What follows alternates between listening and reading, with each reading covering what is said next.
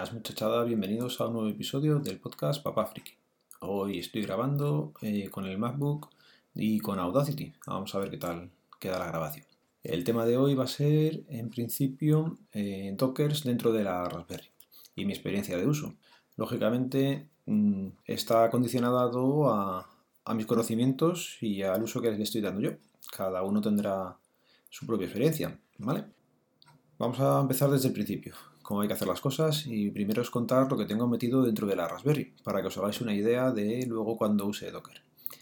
Eh, básicamente la Raspberry está con, con la imagen de Raspbian, tiene eh, escritorio con lo cual consume un poquito más, pero le tengo metido eh, todo el tema de la domótica de casa. Aunque últimamente no le hago mucho caso, pero sigue funcionando sola y ahí está. Es lo bueno que tiene, que si haces una cosa bien una vez, te sigue funcionando y te puedes despreocupar de ello.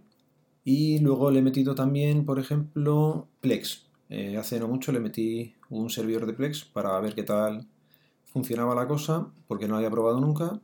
Y la verdad es que va, no, no saca las películas a una calidad demasiado grande, pues no puede transcodificar, pero bueno, se deja ver. Y si no estoy yo por casa, para ponerlo a los chavales, pues les es más fácil con el mando y con la aplicación de Plex que hay en la tele que estar yo directamente con teclado y ratón lanzando con el OMX Player las películas. Pero bueno, para que ellos lo vean, más que de sobra.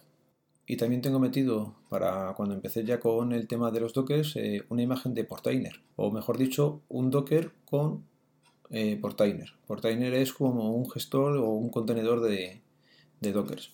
Es visual, tiene su, su página web. Normalmente está en el puerto 9000 y ahí pues puedes configurar y hacer cosillas con los Docker. Lo mismo, es mi experiencia de uso, yo apenas eh, sé usarlo, pero para lo que voy haciendo me, sirve. Por ejemplo, ahora mismo estoy dentro y puedo ver que dentro del container o en la lista de contenedores tengo la P-Hole, el propio Portainer corriendo como un contenedor y transmisión que lo tengo parado. La P-Hole, bueno, tengo tres contenedores como os acabo de decir y corriendo solamente están dos, ¿vale? El transmission, ¿qué pasa? Solamente lo arranco cuando voy a descargar algo. Y últimamente, como las cosas me busco la copia de seguridad en Telegram, pues casi ni lo uso. Bueno, la Pi-hole también estuvo instalada eh, fuera de Docker en la Raspberry, pero no, no conseguí hacerla funcionar. Dije, bueno, pues probaré alguno de los tutoriales que hay para hacerla correr dentro de un contenedor. Y costó un poquillo y tengo que darle las gracias a Sniffer del grupo de Ubik que una mañana con él pues fue así como una masterclass. Y aunque no conseguimos hacerlo funcionar en ese momento, me vino muy bien porque aprendí varios comandos que hasta ese momento pues estaban ahí pero no los entendía muy bien cómo funcionaban. Así que ya empiezo un poquillo a explicaros, eh, por ejemplo, cómo hice correr el, el Docker de Jellyfin. Jellyfin lo he intentado montar a través de un artículo y un podcast que escribió Ángel de Yugi, y dije, bueno, es como un Plex, vamos a hacerle, es software libre, pues vamos a probar a ver qué tal, a ver qué tal funciona. Y no he conseguido hacerle funcionar. Y ahora os explico el tema. Con Jellyfin y con cualquier otro Docker que quieres hacer funcionar, pues lo normal es que escribas un comando. Es un comando de una sola línea, aunque eso se puede dividir en varias, ¿vale? En el que le vas a dar eh, la orden de correr al comando, le tienes que poner un nombre. He aprendido que poniendo guion guion net igual a host, lo que hace es cogerte la configuración de red del aparato en el que está montado, el Docker, con lo cual ahorras mucho tiempo. Luego con menos v, lo que le dices es eh, una parte del disco duro dentro del Docker que va a ser visible desde fuera del Docker. Muy útil, por ejemplo, para el Jellyfin, porque yo tengo las películas en un disco duro externo conectado a la Raspberry. Entonces, con este comando lo que hacía era sincronizar esa carpeta y así poder verla tanto dentro del Docker como fuera. Total, que Jellyfin se instalaba el Docker y empezaba a funcionar. Luego había que configurarlo, pues lo hacías a través de la página web y se configuraba bien. Lo único o el problema que he tenido siempre ha sido que cada vez que intentaba con Jellyfin que me hiciera eh, la actualización de la biblioteca, pues daba error daba error y me dejaba tostada la Raspberry y se calentaba muchísimo y no, no conseguía que funcionara. Lógicamente, con toda la otra mierda que le tengo instalada a la Raspberry, me imagino que va a influir. Pero bueno, ya lo he dejado por imposible, pero pero habrá que intentarlo o en otra Raspberry o, en otro sitio. O lo puedes intentar en el ordenador, pero bueno, si era para probar y, y nada, de momento seguiré complex. Cosillas que hay que saber del tema de los dockers. Tú ejecutas el docker, por ejemplo, del Jellyfin, ¿vale? Y está corriendo. Bueno, pues eh, dentro de la consola de la Raspberry, con docker exec -i -t, el nombre del contenedor barra bin barra bash, lo que haces es empezar a escribir en la consola de ese contenedor. ¿Qué pasa? Que con eso ya puedes configurar la Raspberry, que era lo que explico en su día Sniffer, y con lo que yo no conseguía que echar a andar la, la Pijol. Me estoy liando un poco. Así que vamos a recapitular un poco.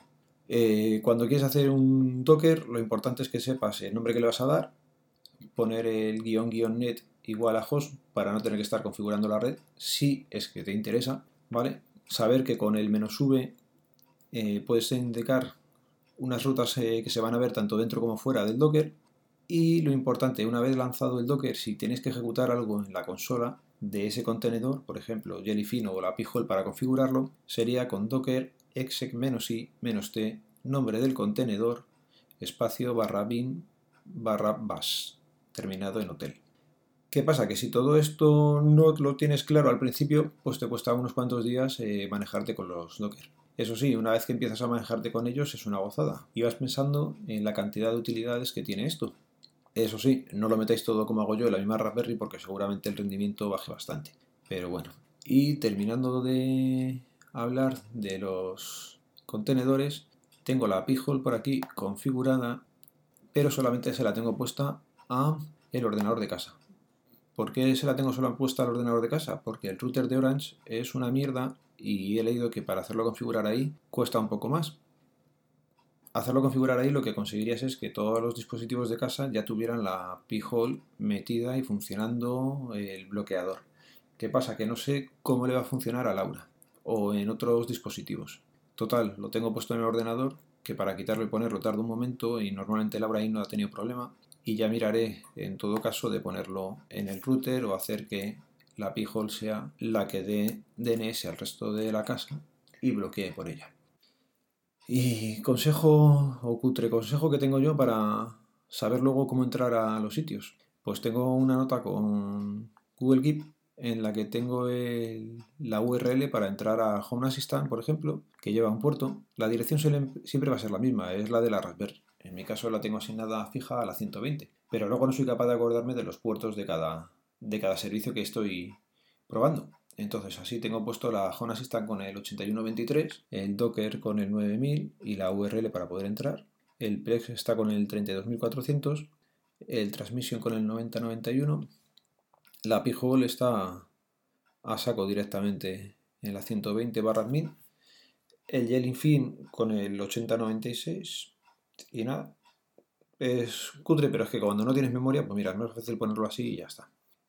Y creo que con esto termino la parte de Dockers. Ya digo que es sobre mi experiencia de uso. Mm, hay gente que lo explica mucho mejor o más en profundidad. Yo con estas cosillas creo que ya se puede ir haciendo algo. Entonces, para más información, mirar la página de Ubic, por ejemplo, o, en el mismo Telegram de ellos se puede pedir ayuda, que es una gente cojonuda y yo hasta ahora no he tenido ningún problema.